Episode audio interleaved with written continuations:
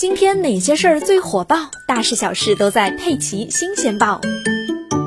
十一月八日，杭州萧山警方接到报警称，有一名女子要跳河轻生。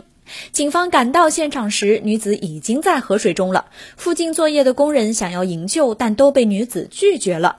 而面对民警的救援，女子依然极其不配合。民警只好坐船到女子落水的地方进行劝解救援。在双方僵持拉扯的过程中，女子突然挣脱开了民警的手，导致民警重心不稳掉入了水中。最终还是三位民警合力把女子拽上了岸。